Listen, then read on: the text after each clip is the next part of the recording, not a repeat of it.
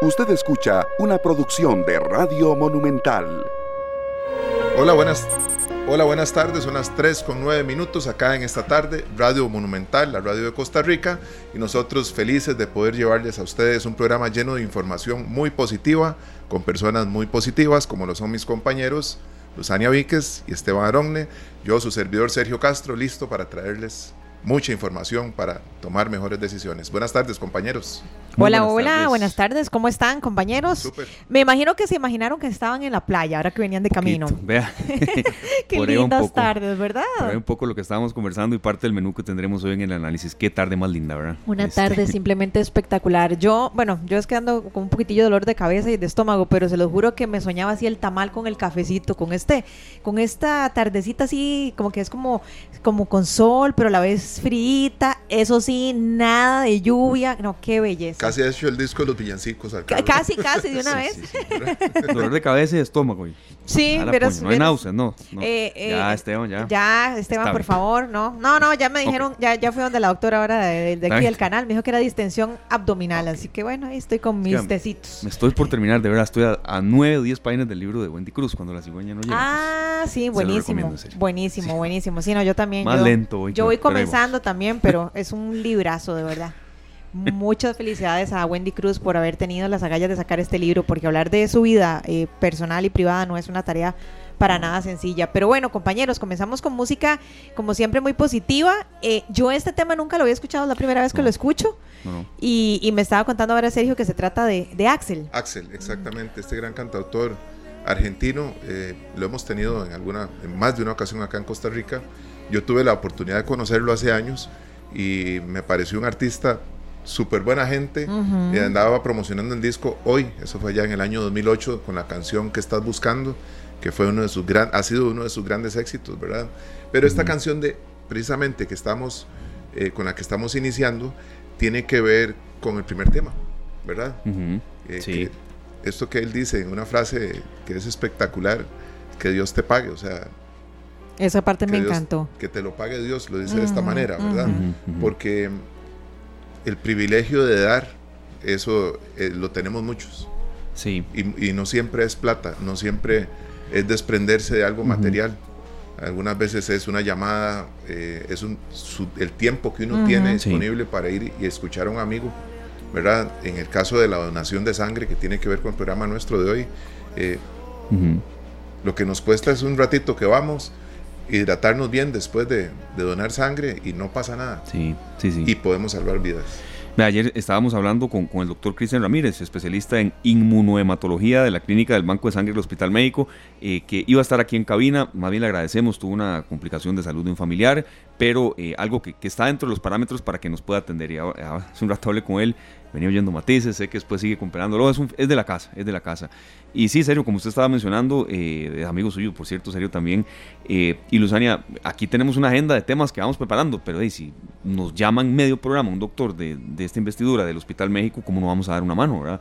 Y, y, en la parte final de la conversación de él, aquí está en el chat con él, eh, lo que queremos es salvar vidas. ese es el objetivo, ese es el objetivo, así que por eso es que tenemos este espacio para hablar de qué es la donación de, de, sangre, quién puede donar sangre, cuáles son las condiciones que debe cumplir la persona, pero tenemos que apoyar este tipo de iniciativas, no hoy, no, no, no, siempre. deberíamos de hacerlo parte de nuestra cotidianidad, que cada cierto tiempo vamos y donamos sangre. Eh, y bien lo dice esa canción también, en alguna parte lo, lo a ver, lo interpreté de esta manera, tenemos que dar no para tomarnos el selfie, ¿verdad? O no para que todo el mundo se dé cuenta, no, no, tenemos que hacerlo porque tenemos mucho, ¿verdad? Somos muy bendecidos. Y si estamos, vean, se los voy a poner así, si estamos en la posición de dar, de dar algo y no en la posición de recibir, más bien en la posición de dar, somos ya muy bendecidos. Y, vea, Lucy, en eso que usted está mencionando, de, de sí, el posteo, redes sociales, la historia que estoy donando, no está mal porque tal vez alguien la vea y haga lo mismo, pero que no sea ese el fin primordial. Es eh, recibir las felicitaciones. Sí, pero es que, ahí es donde está el detalle. adelante, si quieres eh, conmigo, bienvenida. No, no, es que es que es cierto, Esteban, no, no, estamos de acuerdo. Si, si eso motiva a las demás personas, pues en buena hora. Lo que pasa es que hay gente que lo hace lamentablemente para que vean que estoy donando. O van a entregar un diario y para que vean que estoy entregando el diario. No, eso, eso sí, vea qué bonito. Nos saluda alguien desde México, eh, Pedro Pérez, desde la Ciudad de México. Saludos. eh, qué linda la radio, qué linda la magia de la tecnología de la radio. a él nunca lo hemos escuchado, no, no lo tenemos en. Ay, qué bueno, ¿cómo por se llama? Eh, Pedro Pérez, saludos desde la Ciudad de México. ¿Desde qué parte de, ese hermoso país? Y a Gustavo Martín también. No, Luis, le entiendo. Vea, hace mucho tiempo yo cubrí un evento aquí, trabajando en, mi casa, en Radio Monumental, serio, que, era un evento de donación. Y varias personas eh, que estaban participando, lo que preguntaban era, ya llegó la prensa, ya llegó la prensa, para las fotos y demás, que que si uno dice ya en frío de ahí, pues no está mal, pero es de corazón o es para salir en la foto. Exactamente. Entiendo, entiendo su mensaje, Luzania, de verdad. Sí, sí, realmente hay que tener mucho cuidado con eso. Eh, nosotros tenemos la oportunidad de colaborar. O sea, si yo voy a donar sangre y publico una foto, es para motivar a la gente que, que sepa que, que, yo en vez de estar tomando café a las cinco y media de la tarde, estoy en el banco de sangre. ¿Verdad? Que no que va a echar uno en cara a la sangre, sino más bien eh, la, idea es motivar y sé que eso a más de una persona le llega. Entonces, el, asunto es cuando te desprendes de algo, decís, mira qué bonito lo que le voy a regalar a tal persona, ¿verdad? Sí, sí en, tanto ese sea el, motor que nos mueva, yo creo que eso es lo más importante. Y eso, para los que somos creyentes, eso lo sabe Dios. O sea, una cosa es lo que uno pueda eh, decir y otra cosa es lo que lo que realmente se interprete, lo que realmente sucede. Pero bueno, para hablar de este tema, eh, hemos invitado, como mencionábamos, al doctor Cristian Ramírez, especialista en inmunohematología clínica del Banco de Sangre del Hospital México. Doctor, qué gusto tenerlo por acá con nosotros nuevamente. Bienvenido.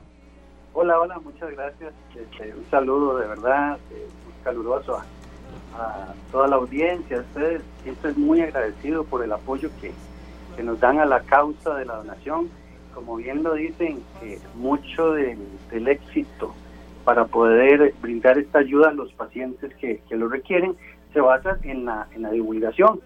Y esta herramienta que, ustedes nos ofrecen es muy valiosa para nosotros, es un pilar fundamental, la promoción y la, y la divulgación de las necesidades es, es un, es, eso es un pilar, porque a partir de ahí es que podemos nosotros comunicarnos con los donantes, motivarlos y también agradecerles, ¿verdad? Sí, don Cristian, vea, eh, este, este tipo de, llamados a veces son, son frecuentes en esta época del año, pero tan temprano no, sinceramente. Estamos 27 de octubre. ¿Qué es lo que está pasando? ¿Cuáles cirugías se están complicando? ¿O hay algunas situaciones también desde el hackeo que sufrió la caja? Sé que hay un cúmulo de situaciones que están agravando lo que se está viendo, tanto en el, calde, en el Calderón Guardia, sí, eh, sé que usted es del, del, Hospital Médico, pero sé que usted tiene mucha comunicación con gente de otros hospitales, y bueno, los hospitales clase A también. Claro, este, es, un, es un evento que de una u otra manera lo podríamos esperar. Tenemos un rezago importante en, la atención por el efecto de la pandemia y tenemos este mismo rezago desde la situación del hackeo a los sistemas.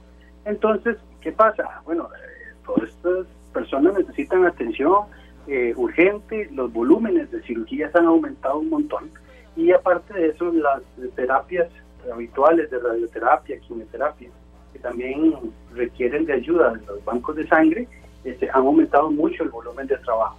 Entonces, esta respuesta nos demanda a nosotros salir y pedir la ayuda de los donantes de nuevo, porque como decís vos, siempre se espera que las fechas de diciembre, fin de año y demás sean los clásicos por este tiempo. Pero se nos está viniendo encima todo este rezago de la, época del hackeo y la pandemia. Eh, y se nos va a juntar muy probablemente con eh, la escasez que ya es típico que se note tipo eh, inicios, mediados de diciembre hasta, hasta inicios de enero, ¿verdad?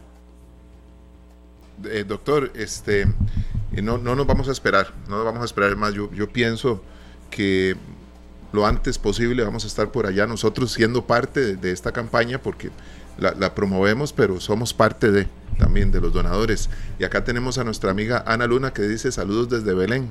Yo soy donadora de sangre y desde hace muchos años, pero ocupo que me ayuden. A mí me operaron hace seis meses una histerectomía.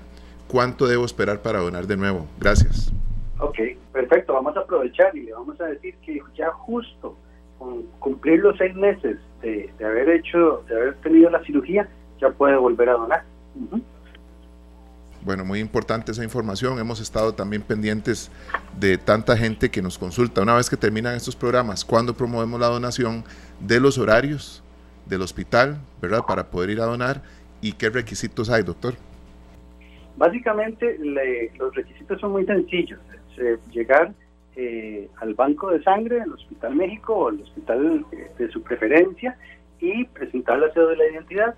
Una vez hecho esto, pues simplemente es haber hecho de previo una eh, autoevaluación de esas que uno hace, que me siento bien, me siento mal, ¿verdad? Esas autoevaluaciones que uno hace cotidianamente. Y si me siento bien y, deseo la, retribución moral de hacer la donación, pues nada más ir al banco con la cédula y nosotros vamos a, proceder a ejecutarle un o a, entregarle un eh, cuestionario, una entrevista con eh, una exploración teórica eh, muy básica de, las, de los historial de salud y de, hábitos y a partir de él le, tomaremos eh, los datos y luego una pequeña muestra de sangre para proceder luego a la, a la donación. Los horarios de nosotros el Banco de Sangre del Hospital México es de lunes a viernes de 7 de la mañana a 5 de la tarde y también tenemos habilitados los fines de semana sábados, domingos y los feriados de 7 de la mañana a 12.30 mediodía. Doctor, ¿existe alguna contraindicación para alguna persona que quiera donar? ¿Qué sé yo? ¿Alguna persona que, por ejemplo, tenga una enfermedad crónica como hipertensión, diabetes o, o no sé, algún otro tipo de, de, padecimiento que le imposibilite el hecho de poder donar? Sí, claro. Hay, unas, hay algunas condiciones que limitan la donación de sangre por dos eh, situaciones. Una es para proteger al donante de que la donación no le cause ningún efecto adverso y otra es para la calidad y seguridad del producto que nosotros vamos a obtener. Algunas enfermedades nos van a limitar eh, eh, este, este procedimiento. Sin embargo, los dos que usted menciona son muy nobles. Por ejemplo, un hipertenso que esté bajo tratamiento y en la entrevista nosotros al monitorear la presión arterial esté en los parámetros adecuados, él puede donar. Luego un diabético que, esté controlado, incluso ahora con insulina, él puede, puede realizar la donación. ¿Qué casos no? Bueno, hay algunas personas que padecen eh, condiciones cardíacas que ya son, eh, ¿verdad?, que no queremos eh, causarle ningún disturbio en, su sistema circulatorio, de manera que no le vayamos a generar ningún daño.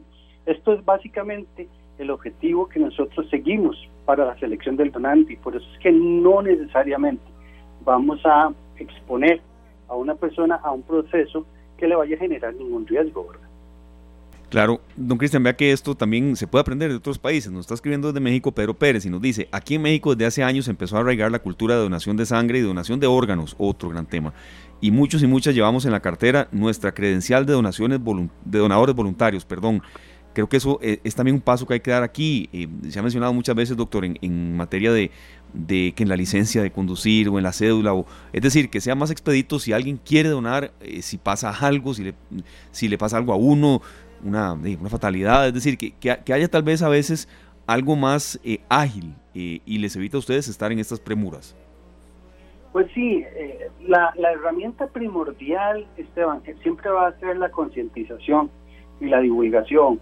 ¿Por qué? Porque nosotros queremos el donante voluntario y altruista y periódico, de manera que podamos tener un suministro de sangre segura y periódico eh, y periódicamente estable, de manera que no tengamos estos picos. ¿Cómo se logra eso? Bueno, lo, lo logramos de esta manera con estas puertas que ustedes nos dan, explicándole a las personas este, la necesidad que hay, explicándole a las personas los beneficios desde el punto de vista social y de salud, eh, digamos, emocional, que también brinda la donación de sangre, ¿verdad? Y eso nos puede permitir a nosotros eh, obtener a este donante altruista. ¿Por qué no, no cualquier persona puede donar sangre?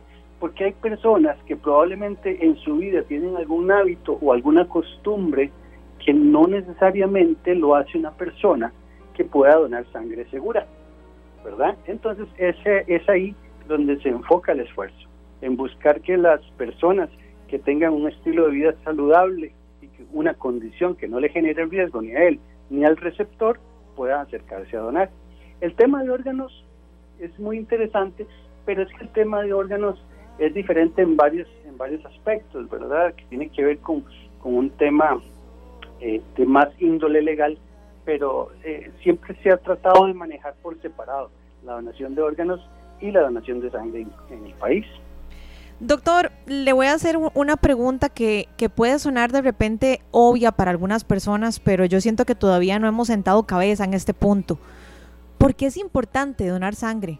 ¿Por qué es que es tan importante? De hecho, que se habla de que, de que en el momento en que donamos sangre donamos vida, pero expliquemos por qué. Sí, es que ese es, ese es el punto este, primordial acá. Al, al donar sangre, usted le está entregando a una persona que está en una condición de salud crítica, le está entregando un tejido que no se puede producir en ninguna máquina, que no se puede generar a partir de ningún reactivo. Es una, es una, una proteína o es un líquido que le va a permitir a, a, esta persona en una situación de extrema urgencia o en una, una enfermedad crónica poder seguir viviendo. Así de fácil. Es seguir adelante. Es un día más, es una semana más. ¿Para qué? Para poder seguir eh, cumpliendo sus tratamientos, para poder seguir adelante normalmente con un protocolo eh, médico y la función primordial de la sangre, vamos a hablarlo eh, un poquito técnico en este sentido, es entrarle a esa persona la oportunidad de que sus células se sigan viviendo. Así de sencillo, es, es impactar positivamente a una persona, salvar una vida literalmente. Doctor, usted hablaba ahora de algunas costumbres que podemos tener muchas personas que puedan ser eh, pues contraindicaciones más bien para la donación.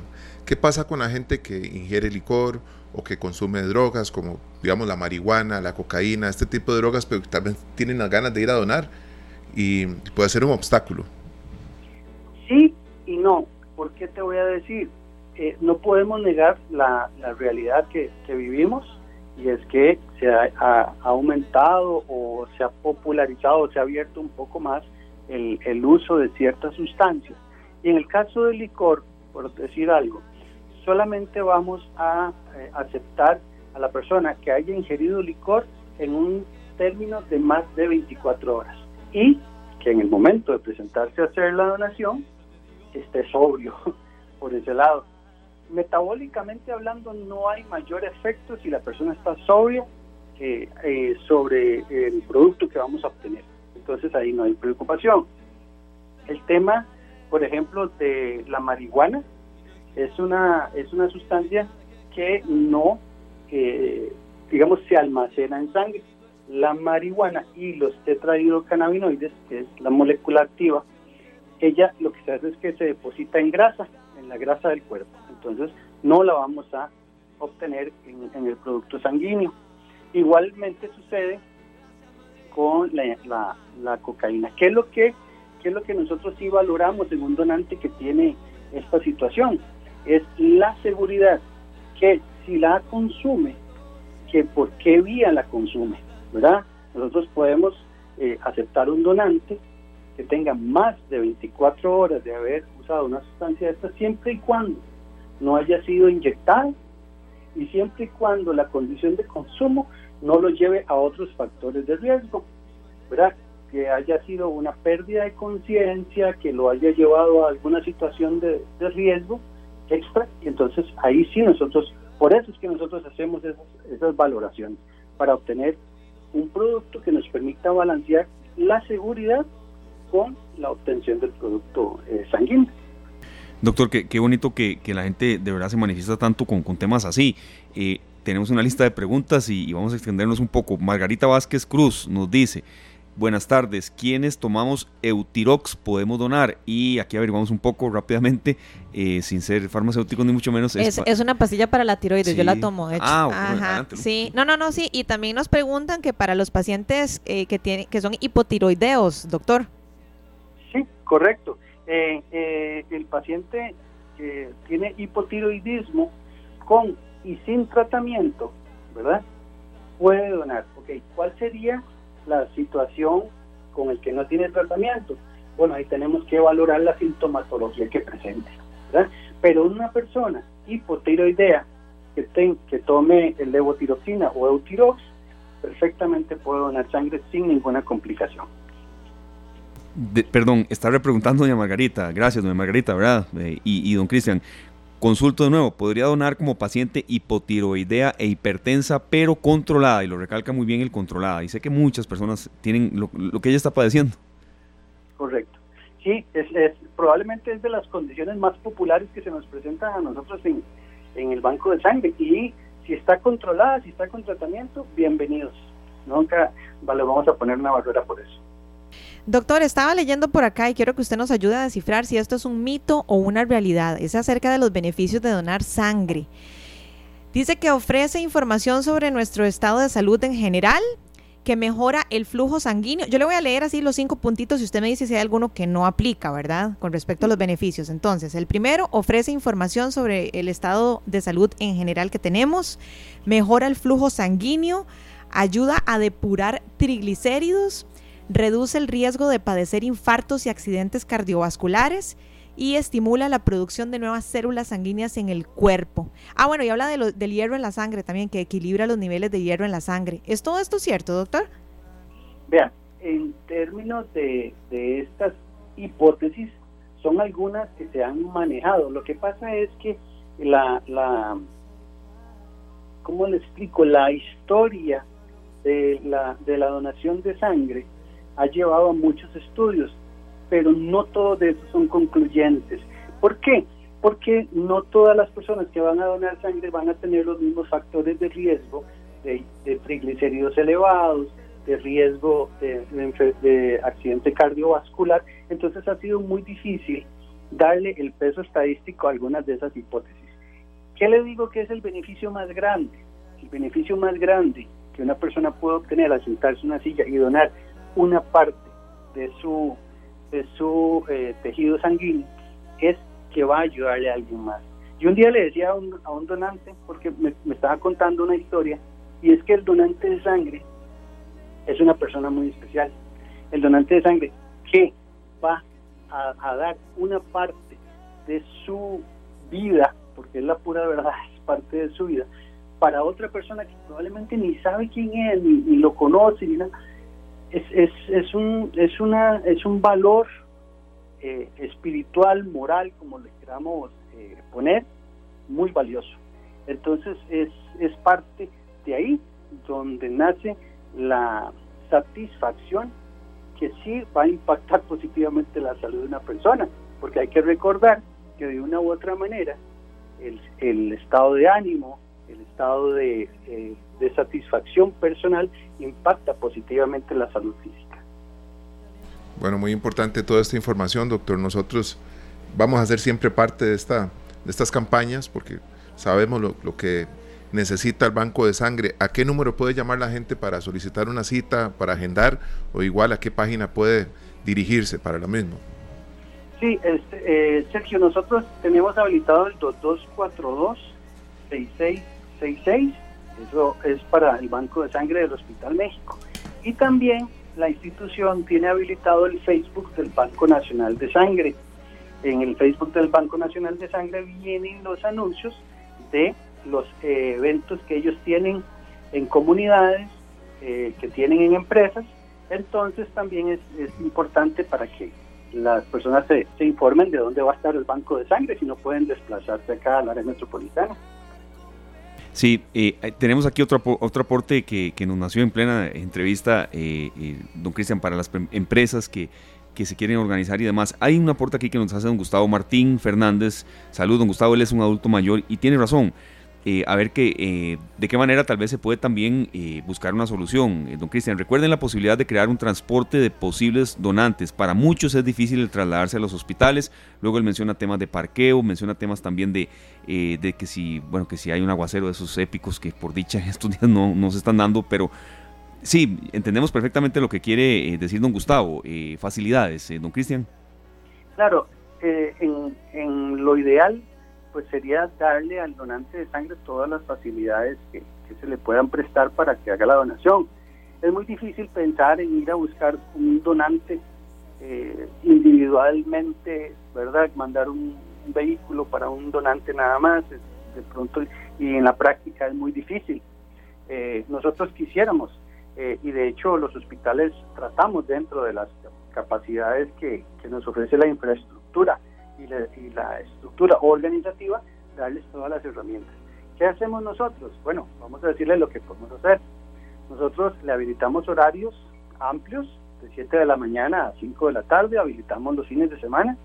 Eh, en el caso del Banco de, Sangre de Zapote, ellos tienen unos eh, eh, parqueos asignados eventualmente para, para par, tres, cuatro donantes por vez. Entonces ahí pues está esa facilidad. También nosotros eh, a través del Banco Nacional de Sangre ofrecemos la posibilidad de organizar grupos de empresas o, vecindarios o comunidades que se puedan organizar en un grupo grande que, sea factible atenderlos y si son más de 20 personas, el Banco Nacional de Sangre puede mandar una unidad móvil y ellos les, les atienden. De hecho, aprovecho para comentarles y darles el número de teléfono del Departamento de Promoción del Banco Nacional de Sangre. Es el 2280-9952. 2280-9952. Y ellos sí se pueden encargar de coordinar con, los interesados la posibilidad de hacer pequeños grupos o medianos grupos para poderles ir a, atender en la comunidad. Perfecto, no ha quedado muy claro. Eh, nos faltaba un aporte aquí que Sergio propuso eh, totalmente con respecto a las empresas. Eh, y lo digo porque en la empresa de mi hermana se organizaban y llegaban los, todo el personal de la caja a las empresas. En la pandemia todo esto se vino abajo pero no se frenó del todo. Pero ya vamos a ir con ese aporte. Yo quería consultarle, don Cristian, es que me nace también la duda de toda esta sangre, ¿para qué se requiere? Son, son personas con eh, víctimas de algún tipo de accidente de tránsito severo, eh, operaciones a corazón abierto. ¿Cuáles son las necesidades básicas? Porque recalcamos, aquí estamos hablando de solidaridad, sí, de ayudar, de, que esto se da mucho en Semana Santa, en épocas de fin de año, pero es salvar vidas, ¿verdad? Correcto. Son muchas las circunstancias, Esteban. Digamos que eh, desde un accidente de tránsito que puede suceder, cualquier imprevisto, hasta cirugías programadas que por más planificadas que estén, siempre una cirugía va a tener un factor de incertidumbre que se va a, ver o que se va a plasmar una vez que se hace el acto quirúrgico. Entonces, ¿qué pasa? Nosotros eh, tenemos un estimado de lo que podemos y debemos tener en el banco de sangre para un uso normal y que en algún momento les había contado que nosotros tenemos que tener al menos de 15 a 25 donantes diarios para poder salir adelante con eso. Accidentes de tránsito, los pacientes que están en tratamiento de radioterapia quimio por eh, enfermedades neoplásicas o cáncer, básicamente, esos son pacientes que requieren terapia transfusional durante periodos de tiempo muy largos, tan largos como cinco años, por ejemplo. Cuidado si no hasta mucho más. Entonces, son necesidades constantes. La necesidad no necesariamente es eh, eh, por fin de año, por Semana Santa. Esos son los picos. Esos son los picos de probablemente de necesidad que nosotros tenemos. Pero en, el diario trajín del hospital, las transfusiones son de a diario. Entonces, la, la, infinidad de diagnósticos que requieren transfusiones, pues es, es es innumerable acá, ¿verdad? Sería desde, como te digo, politraumas, salas de partos, recién nacidos que vienen con sus deficiencias o recién nacidos que están sangrando. Entonces ese tipo de, situaciones son las que requieren la ayuda de la donación de sangre. Bueno, sí, son muchísimas de verdad las, las opciones que tenemos para poder colaborar con el Banco de Sangre. Eh, doctor, repitamos el número de teléfono una vez más, por favor. Gracias. Sí, es el 2242 6666. Está súper fácil. Sí, y ahí con mucho gusto. Y eh, las personas que, que, deseen información, con mucho gusto los orientamos, les repetimos eh, los horarios y les damos la información que, que, requieran. Bueno, ojalá que se puedan ir ahora mismo, porque hasta las 5 están hoy por allá, ¿verdad? Si Dios quiere, estamos ahí hasta las 5 y dispuestos a atenderlos. Ay, ojalá, ojalá que sí. Ahí nos cuenta, doctor, si alguien llegó, si usted anda por aquí, por el sector de la Uruca, por el Hospital México y se puede ir en este momento a donar, hay gente que lo está necesitando. Entonces aproveche y se va ahorita un segundito ahí al, al Banco Nacional, eh, bueno, aquí al Hospital México, al Banco de Sangre y ellos encantados de la vida estarán de, de que usted vaya y que colabore con todas estas personas que lo necesitan. Muchísimas gracias, doctor, muy amable.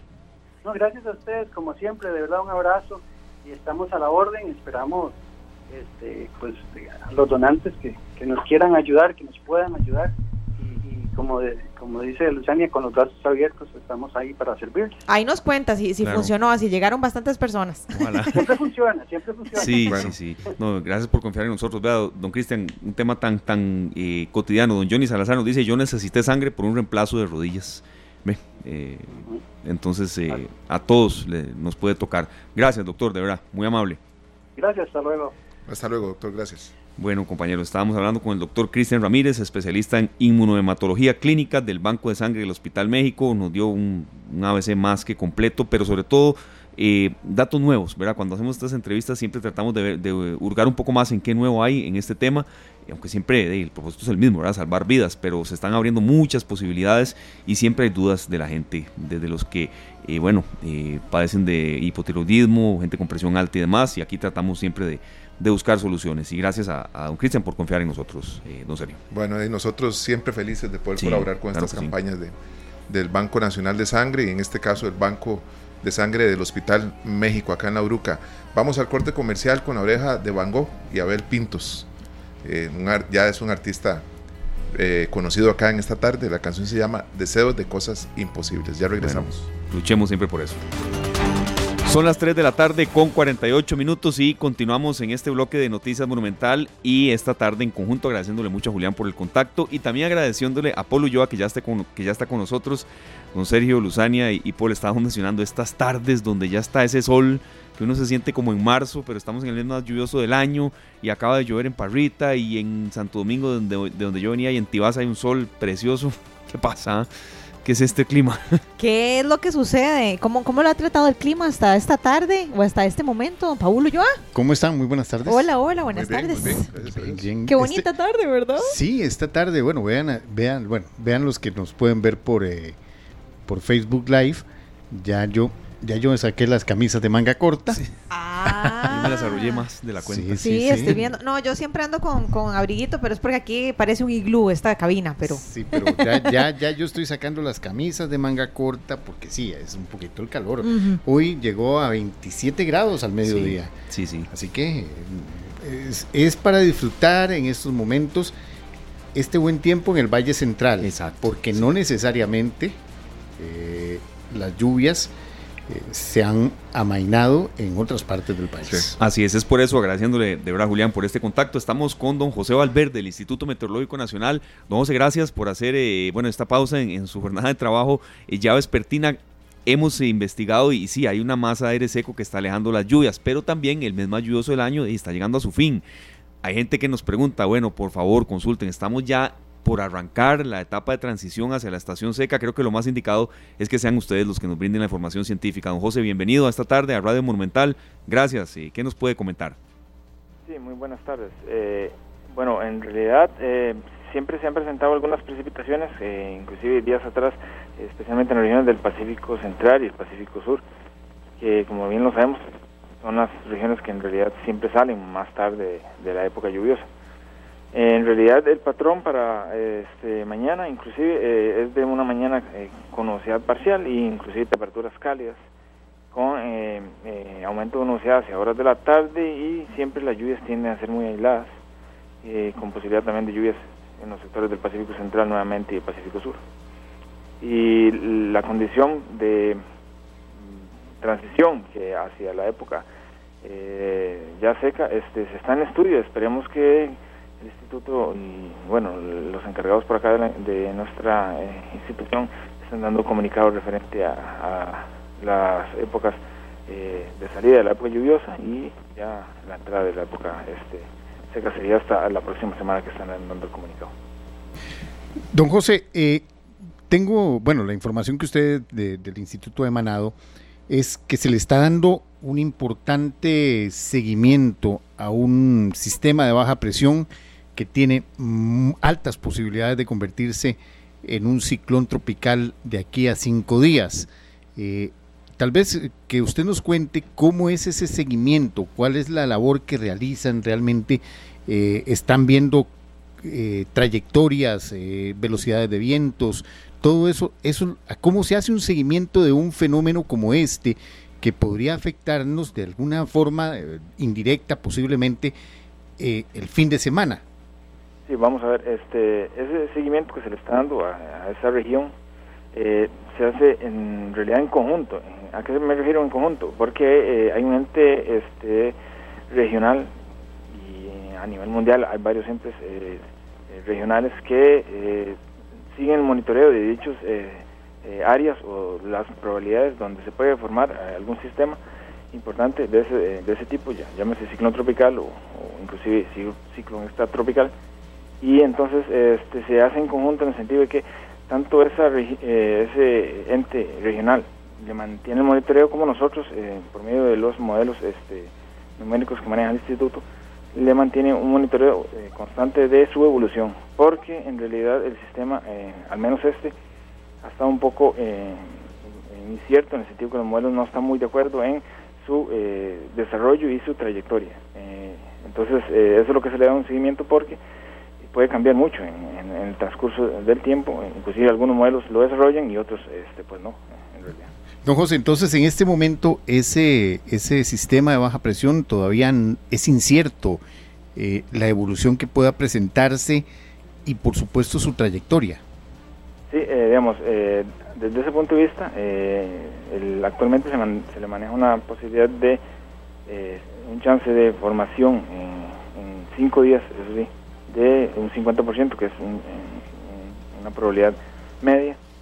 Pero en, realidad, analizando otros modelos, inclusive los nuestros, no comunican este, un poco cierto el desarrollo a futuro del mismo sistema. Lo que sí podría, de, un poco más claro, es la formación de un sistema de baja presión, pero bueno, los sistemas de baja presión tienden a ser muy frecuentes, especialmente asociados a la zona de convergencia y especialmente en, épocas como las que estamos de, final de época lluviosa, que, siempre andan sistemas de presión por ahí. Claro, no ya en la, parte final de esta entrevista sí queríamos eh, conocer un poco la transición entonces hacia la estación ya seca. Podríamos decir que estamos como a 22 días, un mes. Sabemos que esto es cíclico, ¿verdad? Progresivo, perdón. Empieza eh, en la parte eh, de Guanacaste y esto va, no es toda uniforme en todo el país, ya eso se sabe desde siempre, pero ¿a cuánto cree que podamos estar? ¿Unos 15, 22 días o, aproximadamente lo más reciente que tengan en cuanto a estudios científicos? Vamos a ver, este, como le comenté al inicio, este, se va a referir de ello la próxima semana, pero eh, en realidad, eh, como lo menciona, eh, se manifiestan en, ocasión, o lo más frecuente es de la parte norte hacia, hacia el sur del país, y de momento estos días, inclusive mañana, tienen la característica de tener pocas precipitaciones, especialmente por esa masa de aire seco que está por ahí, incursionando desde el lado norte de Centroamérica. Pero como le menciono, lo más seguro, eh, la información puede estar este, más, más fresca para la próxima semana y más actualizada. Bueno, de ahí aprovechar mientras dure entonces, don José. Muchísimas gracias por toda la información. Muchas gracias, muchas gracias a don José Valverde del Instituto Meteorológico Nacional. Entonces no estábamos tan perdidos, compañeros. Vamos a tener unos días más de sol. Así que mañana me vengo en vestido al igual que yo, yo sé que muchos se la jugaron y, tendieron ropa hoy. Sí, sí, no, yo bueno, eso es muy importante. Muy importante. muy importante. Eh, eh, yo recuerdo una época, un tiempo en que hubo un temporal tremendo. Eh, no había forma de que la ropa se secara. Pero qué triste es eso.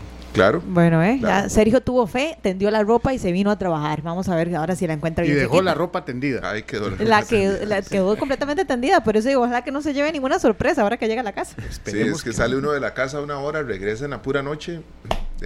Típico, ¿verdad? Y uno, ay, la ropa, la ropa. Bueno, pero parece que habrá varios días así como eso. los frescos no trabaja hoy. Siempre hay dos cosas que a uno lo lo atormentan cuando sale de la casa. Si dejó la cocina encendida y si dejó la ropa fuera. Y, la plancha, a veces. Ah, también. Bueno. Ah, También. Conectado, desconectado. Sí, sí, Sí, sí. sí, sí, pero más la cocina. No, pero sí. Pero vea, eh, ya también eh, creo que es bueno una pausa en lluvias. La gente de Acerrí necesitaba esto para hacer labores de, eh, a ver, de remoción de escombros que quedaron, de incluso que los albergues y compañeros ya tengan cada vez menos gente. Se necesitaba un impasse en lluvias. Había sido muy fuerte. Pero ojo, en una pregunta que usted hizo también, Luzana, un aporte, esto no es en todo el país. Hay zonas en las que todavía está lloviendo, Pacífico Sur, ¿verdad? Pacífico Sí, Central y Sur. Sí, Acá en, en el área eh, metropolitana hay muchos lugares en donde hay dragas trabajando. También. y sí, también sí, estos claro. días les permite pues avanzar muchísimo más. Desamparados, calle fallas, todas aquellas zonas. Toda esa zona que siempre es eh, problemática en estas épocas, en esta época, particularmente en, este, en estos últimos meses del año, que es uno de los años más lluviosos que yo recuerdo y que no es porque yo solo lo, lo diga, sino porque ya está eh, así establecido, pero casi que por, por los expertos del Instituto Meteorológico Nacional, pero habría que ver si estos impases que ha dado eh, han bajado ese promedio. Podríamos estar ante uno de los años más lluviosos Sí. décadas. Sí, sí, registrado por, por, por el Instituto Meteorológico.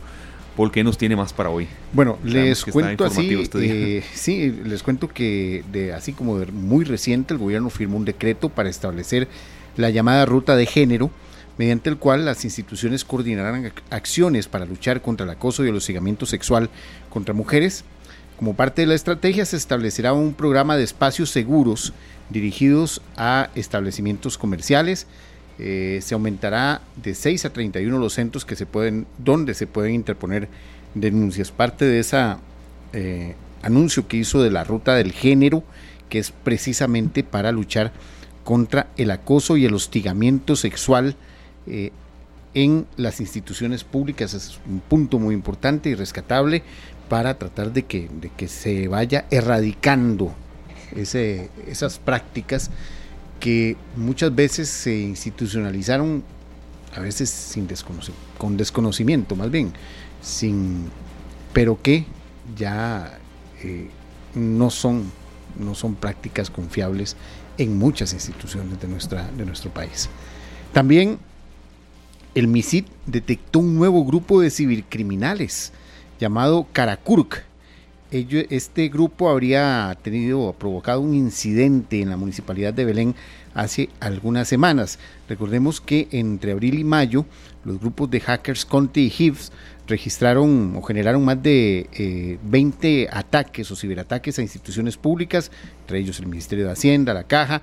Bueno, ahora salió este nuevo grupo que atacó la municipalidad de Belén, que eh, por dicha fue un intento, mm, se- no hubo eh, información que se haya sustraído, así, pero sí da a entender que hay un nuevo grupo que está, está trabajando eh, en hacer ciberataques en nuestro país, un punto que debemos todavía, todavía prestarle mucha atención. Recordemos que lo último que se supo de esto es que ya se ya había salido el decreto de emergencia de eh, que permitía precisamente la compra eh, por millones de, de colones de las eh, de mucha infraestructura para poder luchar contra estos contra los ciberdelincuentes así que hay un nuevo grupo hay que estar prestando todavía atención y te- mantener las alertas arriba mañana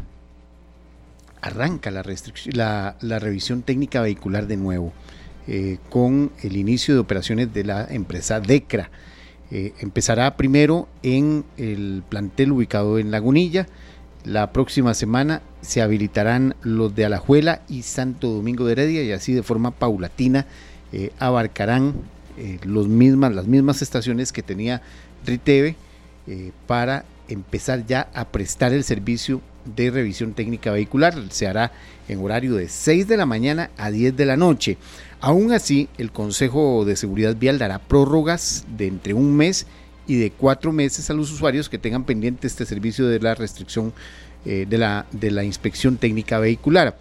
Eh, la prórroga comenzará a aplicarse una vez que inicie la operación de DECRA, eh, o sea, a partir de mañana, y será de forma paulatina. Por ejemplo, los que tendrán el plazo mayor con cuatro meses son los usuarios que tenían que haber aplicado la revisión en octubre, seguido de los que, los que tenían que hacer la revisión técnica entre julio y septiembre, que tendrán tres meses para realizarla. Y los que ya tienen la revisión un poquito más rezagada, por ejemplo, desde abril hasta junio, tendrán dos meses. Y los que la tienen pendiente desde enero, febrero y marzo, solo podrán o dispondrán de un mes para ponerse al día con la revisión técnica vehicular que saldrá o se comenzará ya a dar casi que en paralelo con el cobro del marchamo. Recordemos que el cobro del marchamo arranca el próximo martes. Por ley, el primero de noviembre, arranca el cobro del marchamo. Mañana, el Instituto Nacional de Seguros eh, dará a conocer cuál es, eh, cómo queda el seguro obligatorio automotriz, que es uno de los componentes del el marchamo eh, para eh, empezar el cobro, el cobro eh, de, de, este, de este impuesto. tan solo el año pasado salieron al cobro más de 1.6 millones de derechos de, de derechos de circulación y existía una expectativa de recaudación de 218 mil millones de colones. Así que mañana, mañana vamos a conocer por parte de el, del INS si el SOA, el, seguro obligatorio automotriz, va a bajar, se mantiene o sube. Es muy posible, de una vez se los adelanto, ¿Que qué? Que suba. Sí. ¿Por qué? Porque es con base en la accidentabilidad. Eh, y recordemos que es la accidentabilidad eh, acumulada y comparativa al año pasado. Si vemos que el año pasado hubo, eh, hubo momentos en donde no hubo circulación, y este año ya hemos circulado prácticamente y ha aumentado, aumentaron los accidentes de tránsito, entonces nada más preparémonos porque es probablemente va posible que vaya a aumentar.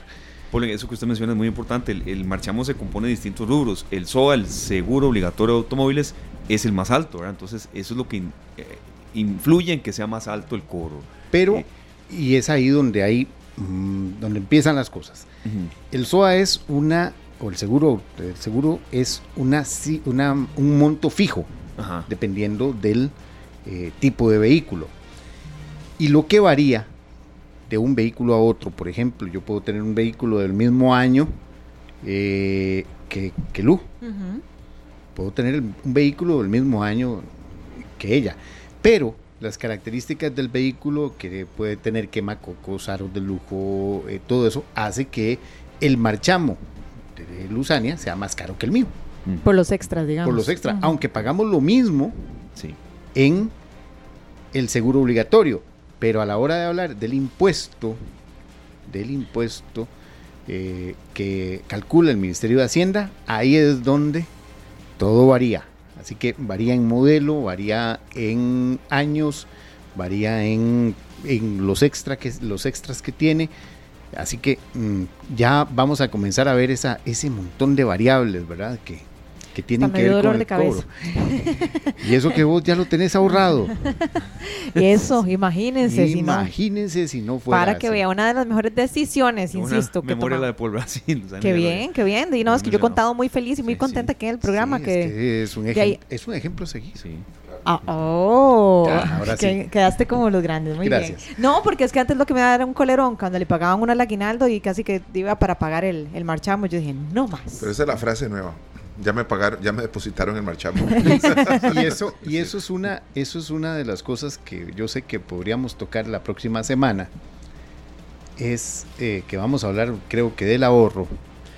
Así es, Paul, usted está invitado en ese bloque. Eh, Perdón que no le he dicho, ah, pero usted está invitado el lunes 31 al especial que tendremos. Bueno, esa es una de las características que nos, eh, nos evidencia muchas veces. Somos muy dependientes del, del aguinaldo. Dependemos del aguinaldo para cancelar prácticamente muchas cosas y quedarnos sin aguinaldo. Y le, cargamos mucho, mucho peso de nuestras deudas y de obligaciones al aguinaldo.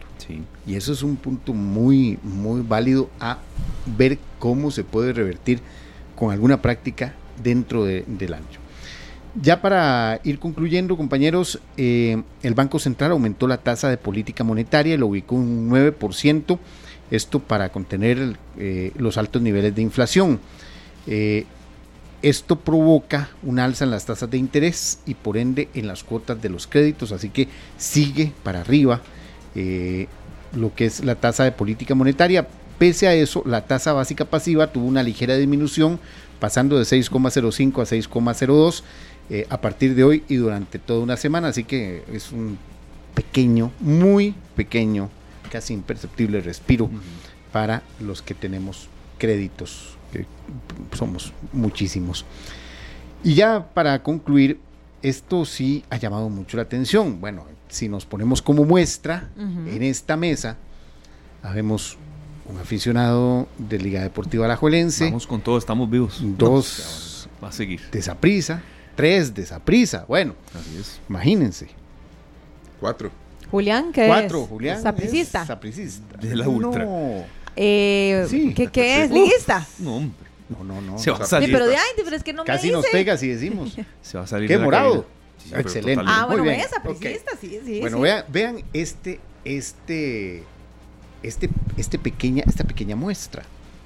Bueno, así lo hizo la Universidad de Costa Rica, que reveló, entre otras cosas, además de que el Saprisa y la Liga se dividen en esas, esas grandes aficiones, eh, la, la parte más grande de la afición, están muy parejas, pero llama mucho la atención que el Club Sport Cartaginés, con su eh, logro tras más de 70 años de obtener un campeonato, bueno, eh, empató en afición al Club Sport Herediano. Sí, sí. Eso lo reveló Y- una encuesta de la Universidad de Costa Rica. Eh, así que, eh, según la investigación, el cartaginés tiene un 7,3% de la afición. Exacto. Ahí está. Bueno, el herediano tiene un 6,5%. Sí, sí. eh, Y y que están. Eh, por eso, digamos que si Casi. ponemos el margen de error, que es de 1.3, de 1.8, perdón, eh, de- digamos que De están quedan parejitos. parejitos, parejitos. Las más numerosas ya es conocido, Saprisa, en eso, eso- no hay duda. es decir, 41.3%, ajá. y la Liga un 40.6%. Pero está más, el- la, la distancia es, es menor a otras encuestas que yo he he escuchado. Vea, en, en eso he, he leído, he visto tanta cosa en redes, bueno, en redes sociales de fútbol, a veces es, y lo voy a decir así, es una cloaca.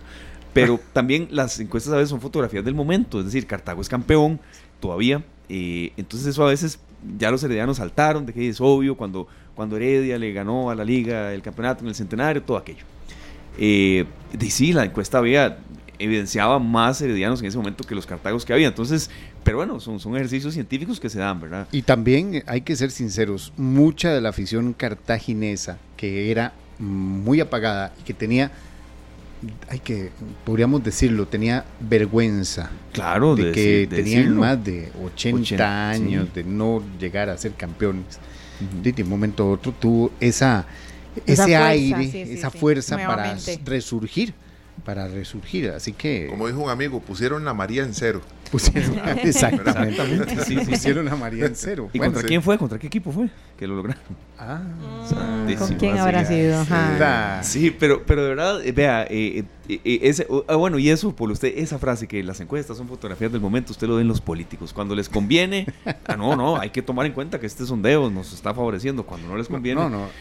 Y, el sí- sondeo fue hecho en agosto. eh, ajá. en agosto. Eso. Estamos hablando de que el, el campeonato estaba muy, muy reciente, el Sí. campeonato del cartaginés. Sí. Y sí, la verdad es que hubo mucho mm, de todos los equipos. Todos nos alegramos realmente porque Cartaginés Claro, Claro, vea, llegar a claro, todo el Vea, mundo se alegró. Incluso a los liguistas, les soy sincero, sí, obviamente nos dolió. Otra desilusión en el Morera, estadio lleno, todos. Pero no, no dolió tanto por haber sido Cartago, de verdad fue así. ¿sí? Pero bueno, sí, eso, es, es un- eso ha sido una noticia hoy, trending topic, por totalmente. Así que, Entonces- no, no, no. lo- yo lo pongo nada más sobre la palestra aquí. Así es. Muy Sobre bien. la mesa. Paul, gracias, a las 7 hoy entonces. A las 7 de la noche, la tercera emisión. Perfecto, ahí estaremos entonces. Muchas gracias. Gracias a ustedes. Gracias, Paul. 4 Gracias, con Paul. 12 minutos. Don Serio, nos vamos a, a una pausa. Venimos con más todavía. Venimos con un espacio para el arte, para el entretenimiento, para los actores nacionales que se siguen abriendo paso a pesar de muchas y muchas dificultades. Pero vamos con música. Hay un artista que yo sé que a muchas, a muchas amigas les gusta. Eh, se llama Carlos Rivera, no sé si lo conocen. Yo sí. Sí, ¿verdad? Sí, yo sí. Hasta lo pude entrevistar. Ah, qué Sí, O belleza. sea, yo- sí lo conoce. Sí. Eh, sí, yo me ofrecí muy amablemente en una radio donde yo trabajaba porque ¿quién quiere ir a entrevistar a Carlos Rivera? Y yo, bueno, está bien, yo voy. No Ante me la falta de voluntarios. Exactamente. Y yo fui. No fue que sacaste una la pajita más corta, ¿no? No, no, no, no, no, me tocó así casualmente. tocó. Sí, sí, sí, sí, sí, sí. Tuve que sacrificarme. ¿Qué, qué cosas da la vida, ¿verdad? Bueno, pero vamos a escucharlo Y algo. esa risita. Ajá. Vamos con Grito de Guerra, Carlos eh, Rivera, ya regresamos.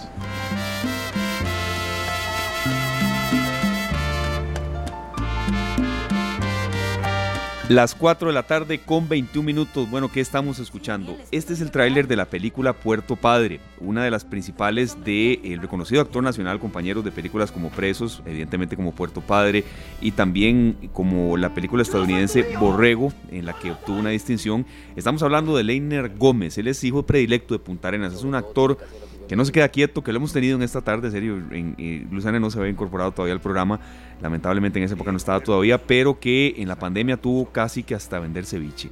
Es una persona que es un emprendedor, que la pulsea, pero es un actor nacional que está necesitando estímulo. Y a mí me da mucho gusto presentarlo de nuevo acá en esta tarde y sobre todo cuando tiene mucho que contarnos, Lucido, en serio. Así es, bueno, vamos a darle la bienvenida de una vez a este gran actor. Leiner, ¿cómo estás? Bienvenido, buenas tardes. Hola, hola, amigos, Eh, muchas gracias, buenas tardes, aquí estoy. Bueno, nosotros felices de verdad de que estés con nosotros en esta tarde y quiero que nos contes un poquitito de esta mención honorífica que obtuviste en el Festival Internacional de Cine de Almería, allá en España. Contanos un poquitito de esa experiencia, cómo fue y, y qué se sintió. Ah, no, eso, yo súper sorprendido porque esta es una, fue una película que hice justamente eh, en este mes de octubre, hace dos años, había ganado una audición en Hollywood y hice esta producción que luego eh, está en Netflix ahorita para Estados Unidos, está en Netflix para Canadá, está para Latinoamérica y Brasil en Amazon Prime, en España, en fin, es una película muy importante para mí porque se convierte en la primera película en la que hablo en otro idioma eh, y es una interpretación más, más difícil, ¿verdad? Bueno, también hice hace poco una en Brasil, una serie, y a lo largo de mi carrera, que ya son bastantes eh, eh, cosas internacionales, siempre termino aquí en Costa Rica porque es un poco difícil la infraestructura en, en el cine afuera, principalmente por un arte que es tan caro, ¿verdad? Viajar entre países, entre festivales, todo el año existen festivales, todo el año hay eh, programas relacionados, pero eso requiere una infraestructura que, que no todo el mundo, digamos, está en condición como para alimentar. Y bueno, yo siempre que termino un proyecto me vengo para acá y hace dos días me tomaron por sorpresa porque sabía que la película estaba en España, donde se había filmado, en ese mismo lugar, Almería, que es donde se hicieron todas las películas del- de los años 70, eh, eh, eh, Clint Eastwood, eh, Bud Spencer, Terence Hill, todos esos actores de los westerns filmaron películas ahí. Y me llamaron para decirme que tenía una mención de honor a mi actuación en el festival por la película esa, Borrego, porque estamos en competencia oficial y que querían que volara lo más rápido posible o que hiciera un video. Entonces yo dije, de ahí voy a hacer el esfuerzo para irme ya para España. Eh, y entonces fue muy gracioso porque intenté gestionar una obra virtual, ¿verdad? No contaba con que me tenía que ir. Y como decía compañero, "Ey, uno es un pulseador, eh, yo soy eh, este, actor, tengo otra profesión también universitaria, pero eh, siempre he, he sido una persona que se, se caracteriza por, por, por trabajar en lo que tenga que trabajar. Y entonces hice una función virtual, tuve que cancelarla porque ya los tiquetes ascendieron a más del millón de colones y no, no tenía capacidad para responder tan rápido. Además tenía otros compromisos y dije, no, mejor soy sincero, no voy a, a forzar nada porque veo que se está poniendo complicado. Y en menos de una hora recibí un mensaje por WhatsApp de una amiga, me dice, hay un muchacho, un abogado eh, que no quiere que des el nombre, que te compra un tiquete para que, para que te vayas. Y entonces me puso un mensaje y me dice, cuando yo estaba joven yo recibí ayuda muchas veces y yo solo te pido un favor, ahora estás en deuda con el universo, así que cuando alguien necesite tu ayuda vos vas a saber, tenés que ayudarlo. Ese fue el único mensaje que me puso y ya tenía un tiquete para irme para España, me vuela de, Costa Rica a Francia, de Francia a Málaga y ya me recogen y llego a retirar la estatuilla en un festival importante de culto en Almería, en España. Y entonces desde ayer mis amigos en redes sociales dijeron, hay que, hay que de mil en mil o de tres mil en tres mil, hagámosle simple. Y yo estaba con pena, ¿verdad? Porque digo yo, bueno, imagínate, como que me ponía un poco ahí como en pena, pero también dije, bueno, si es la voluntad de la gente que lo sigue a uno, de luego la voy a recibir. Entonces empezaron ahí y por ahí vino la, el asunto de hablar con ustedes y compartirles esto tan bonito que, todavía a pesar de que hay tantas cosas sucediendo, es mucha la gente buena, no tienen idea cuánta gente me ha, me ha felicitado, me mandan mensajes, ¿verdad? Como diciendo que se sienten orgullosos de que alguien de Punta Arenas, que, ¿verdad? Que, que pueda salir. No es la primera vez, en otras ocasiones, eh, con otras circunstancias he salido, pero, pero me tomó por sorpresa y ya mañana tengo ya la ida. Y entonces ¿Y cómo se viene? Se viene nadando. Y si no me tengo que venir entonces en barco y hago la película del náufrago. pero, así estoy.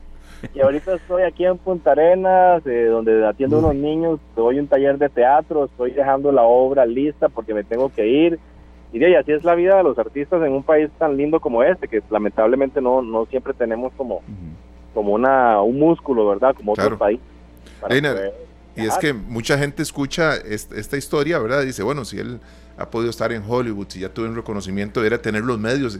Y, la, la, complicación del día a día de un actor que tiene que participar en obras en las que a veces no, no acude la gente.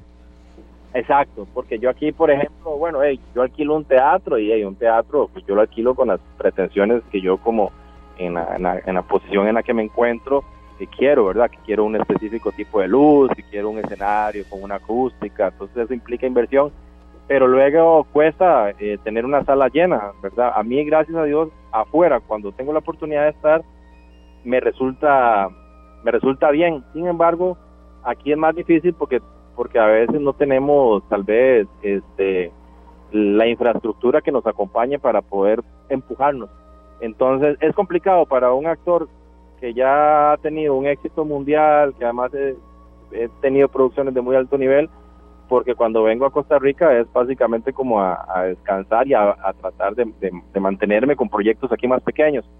Pero sí es difícil porque también lo que vos decís ahorita, digamos, allí traté de hacer algo que se llama teatro close-up, que es una cuestión virtual, y no me funcionó. Mm, tenía como cinco personas, entonces digo yo, mejor no voy a comprometerme luego de sentirme presionado, no voy a cargar con eso y cancelé el viaje. Y luego apareció este ángel de la guarda y me dijo, yo te llevo, consigas unos ángeles que, que lo traigan.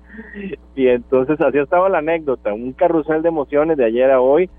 Y bueno, también este, yo, yo lo comprendo porque es una realidad que, que, que pasamos los artistas y que emprendedores, que mucha gente pasa, pero lo lindo es que mi experiencia es que en Costa Rica hay muchísima gente buena, quizás es más silenciosa, que es diferente. Sí, es cierto. Pero eso es como con lo que me quedo. Vea eso, Elena, eso que usted está diciendo fue una de las enseñanzas de la pandemia. El tico es solidario. Tenemos defectos, sí, ni lo dude, pero tenemos muchas virtudes también y a veces hay que ensalzarlas más.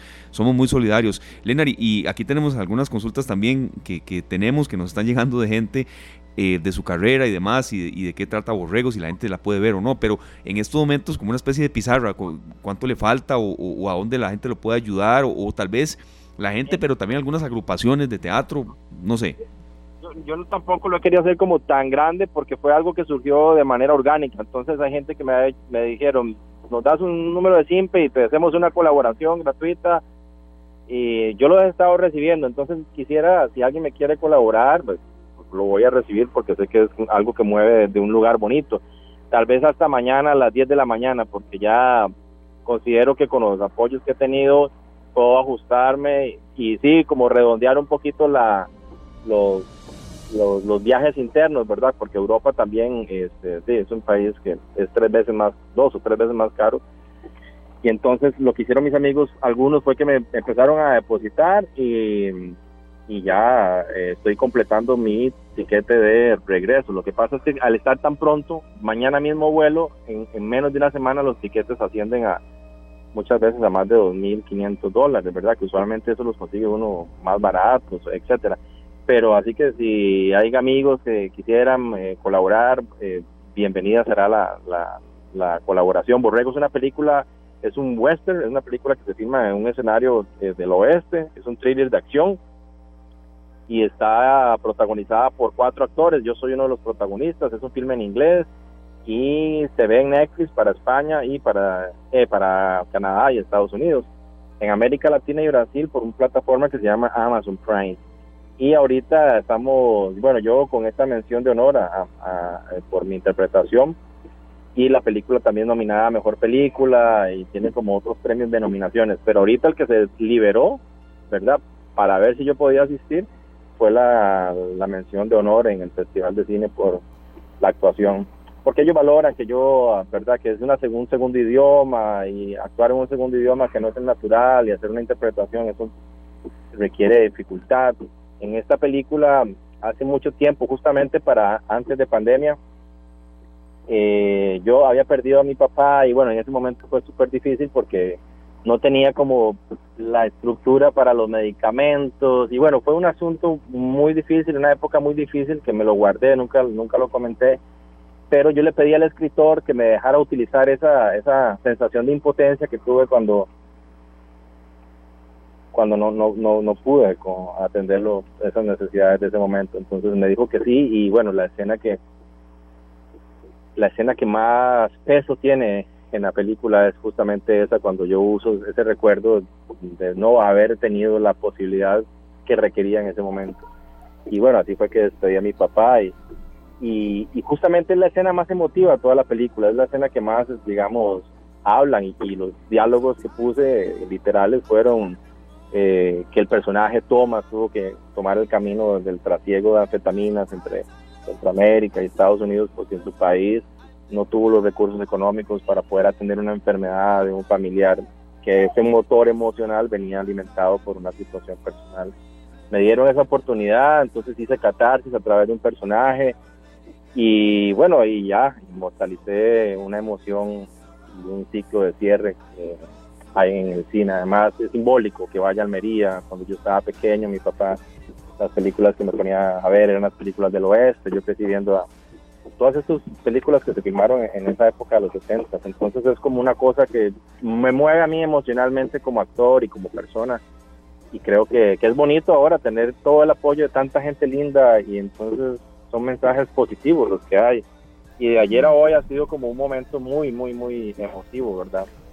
A veces con un poco de pena, pero bueno, también entiendo que, que, que hay momentos en los que uno está mejor preparado que otros y, y pues básicamente eso es la, ese es el estado. No, no, pero Leina, le voy a decir una cosa, pena da robar. O sea, o usted debería andar con un cartel, más bien. Es que, vean, voy a, voy a poner en contexto a los amigos que por A por B nos vienen sintonizando. Hoy estamos hablando con Leinar Gómez, ¿verdad? Que ya lo hemos visto en el cine costarricense, en diferentes proyectos. Es un actor nacional.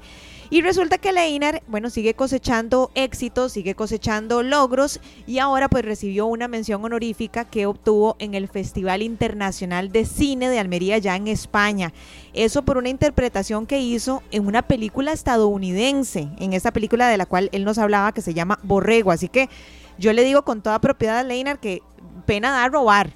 Entonces, hay algo que yo le quiero preguntar, aunque, usted le dé pena, a mí no me da pena a la gente que quiera colaborarle, que quiera eh, echarle una mano porque dice, bueno, yo creo en el talento costarricense y yo quiero que él vaya a España y reciba con sus propias manos ese reconocimiento, pero ¿cómo le ayuda? ¿A, dónde, a dónde deposita? ¿O cómo es la cosa? Porque usted dice que, que, muchas gracias, que si le dan usted lo acepta, pero ¿y a dónde le depositamos? nosotros, mis amigos habilitaron el, el, el número, el mío, que es el 8523-3553 y yo dije que bueno, que mañana a las 10 de la mañana ya, por favor, nadie más, que ya con lo que a las 10 de la mañana se haya recaudado, con eso voy a, movilizarme. 85, 85, 23, 35, 53. Sí, y estoy haciendo una lista porque me queda el registro de, de, todos los depósitos. Eh, al regreso quiero hacer una presentación abierta de esta película entre las personas que me hayan apoyado, porque ahí puedo tomar como el, verdad y compartir un poco la experiencia, porque eh, ayer fue un día muy muy emotivo para mí, verdad, como que me movió cosas personales de mi papá. Y bueno y también me hizo como yo eh, hice una película ecuatoriana y con esa película yo representé a Ecuador para la preselección de los premios Oscar en Costa Rica con presos eh, fui preseleccionado, digamos, por Costa Rica para los Oscar, con El despertar de las hormigas para los premios Goya, con Narcos en Netflix, nominado a un Golden Globe, en, acabo de hacer una serie en Brasil, aprendí a hablar portugués para actuar en... y entonces siento que, hay muchos otros proyectos en teatro, he escrito, he dirigido en, en otros lugares, pero queda como una sensación a veces de que eh, todo esto ha sido de esfuerzo propio, ¿verdad? No, no hay una infraestructura, yo no he tenido infraestructura que me permita, eh, a diferencia de proyectos que yo mismo he conocido en otros países, movilizarme. Por ejemplo, colegas míos de, Chile o de España tienen como los sponsors, Avianca patrocina a mis, a mis colegas que viajaban en Narcos para que vayan a hacer las galas. Este año he declinado tres actividades, jurado para ir a Ecuador, después tenía otra mención para ir a otra actividad internacional. Entonces esas cosas son cosas que también a mí me pesan porque estoy en un nivel o en un target, que digamos, premium, pero con las, con las condiciones de un país eh, que, no, tiene o no ha encontrado tal vez una infraestructura importante para el, soporte de la cultura. Me toca a mí, espero que a los que vengan detrás no les toque, que tal vez la voz mía permita sensibilizar a quienes están ahí en la parte de la cultura y que sepan que es válido. Claro. Yo pude de Punta Arenas, de un barrio conflictivo, estoy seguro que habrá músicos, pintores, escultores, bailarines, futbolistas, científicos que están ahí eh, esperando que le den esa mano que tienen arriba. Leina, hace, hace muchos años, ahora que escuché que, que este ángel que le, pues, lo está patrocinando, usted le está ayudando con este pasaje de ida a España, le dijo, usted tiene que seguir colaborando con el universo, prácticamente, ¿verdad? Y me acuerdo de una película muy linda que se llamaba Cadena de Favores. Ah, sí, total. Estamos escuchando ahí de fondo una canción que así se llama también, Cadena de Favores. Em, hay momentos en la vida, ¿verdad?, en los que uno eh, pues necesita ese apoyo, porque no siempre las carreras más vistas eh, o las más, las más eh, mediáticas son las más retribuidas. Eh, financieramente hablando, si hay reconocimiento, uno como el que usted recibió en Punta Arenas, que es eh, pues ese, ese ADN que usted va a tener toda la vida ahí, no solo es lo que usted ama Punta Arenas, sino que ahora Punta Arenas eh, lo nombra a usted hijo predilecto, ¿verdad? Ya lo reconocen a usted en, en su pueblo, en su provincia, como alguien de respeto, como un ejemplo a seguir para muchas cosas. Y esto que está pasando hoy, sabemos que es una cadena que se está generando. Una cadena en la que usted va a colaborar con alguien más. Tal vez usted no se da cuenta, pero un día le preguntan por otro actor. Y ahí va. Y usted va a recomendar a alguien y se le abren las puertas a alguien más. Y esto sigue, Leinar. Sí, sí. Yo, también creo en eso de, la en la retribución, ¿verdad? Yo creo, yo soy creyente de que, de que las acciones buenas tienen resultados buenos y que todo lo que uno haga, pues la ley de la humanidad o, la, la vida lo alcanza. Entonces, es algo que, de que, yo he tratado como de mantener dentro de, mis de mis proyectos, ¿verdad?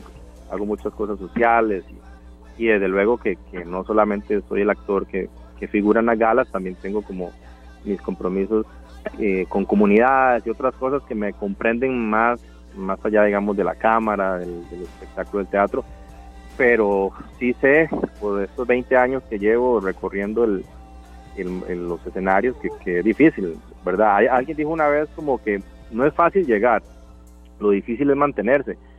Y, y, entonces es verdad, ¿verdad? E, eso es cierto. Yo me iba a filmar una película para Hollywood, había ganado una audición y vino pandemia y me quedé con, tenía presupuestado un año de trabajo y me dijeron, no vamos, y entonces teníamos un carro, mi hermano y yo, y habíamos, nos gustaba la pesca, mi hermano ingeniero electromecánico, yo con otra carrera en ciencias sociales y a punto de sacar una maestría.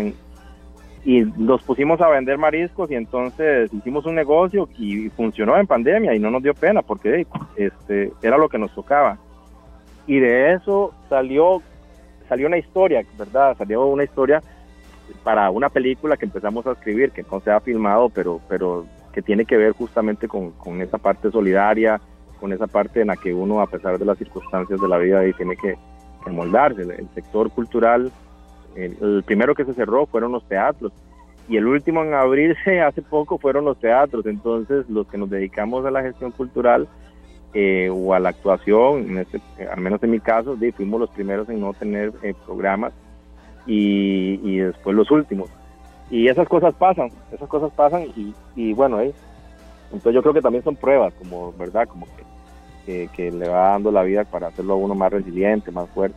Claro, Leonard, a veces cuando, cuando se vienen... No es, no es que la gente, perdón, no es que sienta conmiseración, ni, no, no, más bien es como empoderamiento, pero bueno, yo agradezco esta, esta llamada porque sé que ustedes me, me tienen cariño y me han recibido otras veces en el programa y también sé que hay gente que, que lo escucha a uno que también me tiene cariño. Así que aquí estoy a punto de, de salir mañana para Almería no, mucha suerte. No sé si ha hecho la valija. a media, hoy hoy fui, hoy fui a, una, a una americana y tengo una, pero fui como a darme una vuelta para buscar un saco porque me gusta. Había algo en particular que no encontraba en ningún lugar y me encontré una valija vintage y dije, la quiero. Entonces ya la limpiamos, la llevamos y, dijimos, esta es la que va con lo del oeste, porque además es en un desierto eh, donde están esas películas de los vaqueros y, los indios, entonces quisiera como encontrar un outfit como una forma de vestir similar. Vamos a ver si funciona, ¿verdad? Lo que a veces uno lo que planea es lo que menos sale, pero es parte también de la mística, ¿no? Como de preparar y que la gente te manda buenas vibras y entonces que la gente te quiere seguir. Y la sentencia de todos los que me han ayudado es ponga todas las fotos que sea y vaya y retrátese con todo el mundo, entonces ya tengo una deuda con, con mis amigos que me siguen. Leonard, ¿de qué parte de Punta Arenas es usted? ¿Del Roble, Chacarita? No sé de qué parte. Yo crecí en el Cocal, en el, Cocal, de Punta Arenas, ajá, en el Cocal, a la par de un muelle. Sí, es que lo preguntamos aquí porque sabemos que, usted podrá estar en cualquier parte del mundo, pero Punta Arenas no sale de usted nunca. Eso, eso lo sabemos. Y, y, ya para cerrar, a, sus 39 años, ¿en qué fase de la carrera está Leonard como un actor totalmente maduro, en proceso todavía de eso? Eh, ¿Cómo se puede definir ya en la última parte de la entrevista? Sí, bueno, ahorita mi carrera es la, de un actor de consolidado eh, a nivel, digamos, en este en estos targets yo sí tengo como las eh, condiciones para entrar y salir de, Hollywood que tienen ciertos requisitos. Sin embargo, eh, me mantengo con la expectativa de poder viajar pronto. Estoy construyendo la arquitectura para poder estar fuera de Costa Rica en, tal vez en un año quizás eh, considero que ahorita estoy maduro, lo suficientemente maduro como para asumir cualquier reto actoral. Me encuentro en un proceso en el que estoy escribiendo, ¿verdad? En el que me estoy diversificando, eh, escribo teatro, dirijo teatro y sobre todo me interesan los temas sociales. Me, gusta mucho hablar de la, de la indiferencia, me gusta retratar las problemáticas en las comunidades más desfavorecidas. Quizás es porque yo soy de Punta Arenas y lo vivo, entonces me gustaría hablar de eso y ahí estoy diversificándome. El siguiente paso que quiero tener es formar y formarme académicamente. Había ganado una beca en una universidad en Barcelona, pero bueno, lamentablemente no, no, no pude asistir, pero quiero retomar eso, una beca eh, por mis méritos artísticos y académicos. Quiero seguirme formando académicamente, quiero ser un artista que no solamente tenga eh, buenos rendimientos como artista, sino también en la parte académica, porque me interesa la, el legado cultural que pueda. Así es como estoy en este momento de, de mi vida o lo que quisiera. Bueno, nos alegra muchísimo escuchar eso, Leinar. Eh, también sabemos que ha trabajado con organizaciones sociales, como por ejemplo la UNICEF, para promover diferentes valores en la juventud y en la prevención del uso de, de drogas en las costas aquí en nuestro país. Eso siempre va a ser algo muy importante. También tenemos varios mensajes por aquí. Carlos López dice, saludos a Leinar. A todos nos consta en Punta Arenas la calidad de ser humano que es y excelente actor. Lo recordamos desde sus inicios allá en UCR. Entonces, ah. Elena, no, los, los agradecidos somos nosotros. Ojalá que te vaya súper, súper bien. Y bueno, ahí la condición es que postee muchas fotos, ¿verdad? Sí, bueno, y los que me quieran seguir, eh, ahí está mi Instagram y mi Facebook, la página Leinar Gómez. Ahí les compartiré tal vez una fotito a ustedes para que lo pongan. Y no, y agradecidos, porque sé que, el desearle bien a alguien ya también es un acto de, digamos, de solidaridad entonces eso también para mí influye y ya lo demás también, así que súper agradecidos por, a ustedes y a la gente que me escucha Y nada, vamos a ver cómo nos va mañana a las 7 de la noche. Ya estaré montándome en el avión. Sí. Bueno, muchos Vea, éxitos. Serio, y Luzani, decíamos serio, váyase a recibir ese premio. Dios sabe cómo se devuelve. Pero se queda aquí. Aquí, Sí, sí. aquí es yendo y después veremos. O tal vez el mensaje es vaya si no vuelva. Bueno, hay que Bueno, quita un quite, ¿verdad? Sí, las oportunidades van a estar ahí siempre, Elena. Gracias. Hace dos años y medio hablamos del puerto a su puerta, hoy es del puerto a España. Así es que muchas gracias, Elena. Un abrazo, bendiciones para todos. Igualmente, gracias. Amén. Buenas tardes. Chao. Chao. Gracias a Leinar Gómez, este reconocido actor nacional, que como usted recapituló muy bien, Luzania, y serio, es cierto eso que usted acaba de mencionar también. Gracias, compañeros, por esta entrevista. Julián, por el contacto, la musicalización. Es cierto, decimos una recapitul A ver, recapi- Recapitulación. recapitulamos. Ajá. eh, porque él está en esta situación. Ganó un premio, ni él se lo esperaba. Qué Tiene que ir a recogerlo y pero necesita fondos, ¿verdad? Bueno, ojalá que encuentre muchas personas que le puedan colaborar. 8523-3553. Ujú. Bueno, hace, de verdad que hace dos años y medio aproximadamente. Leinar tenía un proyecto de venta de mariscos. Sí, claro. Aquí Y, lo tuvimos. y así ahí. se llamaba, del puerto a su puerta. Exacto, ¿por qué? Porque él es actor, pero todo estaba cerrado. ¿Qué, Todo. qué- a dónde iba a actuar? Si el país estaba, veníamos solo nosotros tres en aquel momento, después solo usted y yo, luego ya se incorporó Luzania, pero el país cerrado, ¿verdad? Entonces, ¿cómo iba a hacerle eh, de Imella su profesión? Se dedicó a eso. Bueno, eh, vamos al corte, ¿está bien? Sí, señor, nos vamos. Vamos con Natalia Jiménez. eh, bueno, y un comentario que hacen es, México se ha ganado un millón de puntos más con Natalia cantando nada más y nada menos que con mariachis, patrimonio cultural inmaterial de la humanidad. Es algo más, Natalia Jiménez con mariachi. Ya regresamos. Las 4 de la tarde con 52 minutos, don Sergio, usted que sí tiene total interés en esa final, yo no tanto.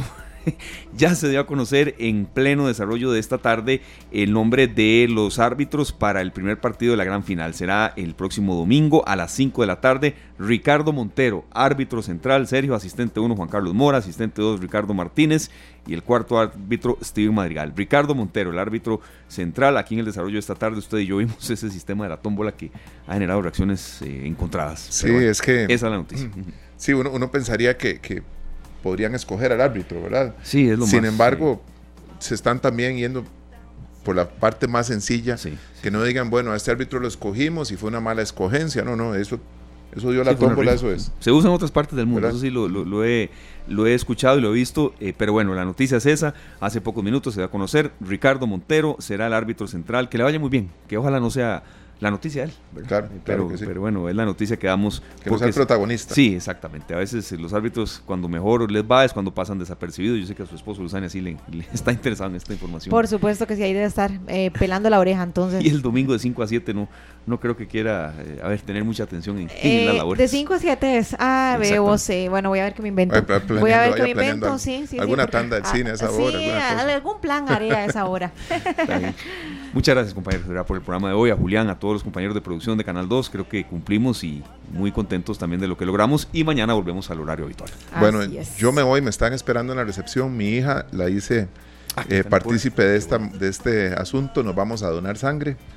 Qué en este preciso qué bueno, momento. Muy bien. Y espero que igual Sí. que la vez pasada, toparme algún oyente que también se motivó con nosotros. Ha pasado eso. No solo lo promovemos, somos parte de esa campaña. Así es, así tiene que ser. ¿Verdad? Ojalá de verdad que muchas personas vayan a donar. Se necesita sangre. Felicidades Muchas entonces, gracias, eh. Sergio y, y a Nicole también. Y gracias a todos ustedes por habernos acompañado el día de hoy. Mañana regresamos a las 3. Bueno, nos vamos con esta canción del año 1978. El álbum se llama 10cc, o 10 centímetros cúbicos. Ah. Es de rock británico y es una canción de reggae, más bien, eh, con un arreglo espectacular, un gran éxito. Dreadlock Holiday. Feliz tarde, gracias. Que la pasen muy bien. Este programa fue una producción de Radio Monumental.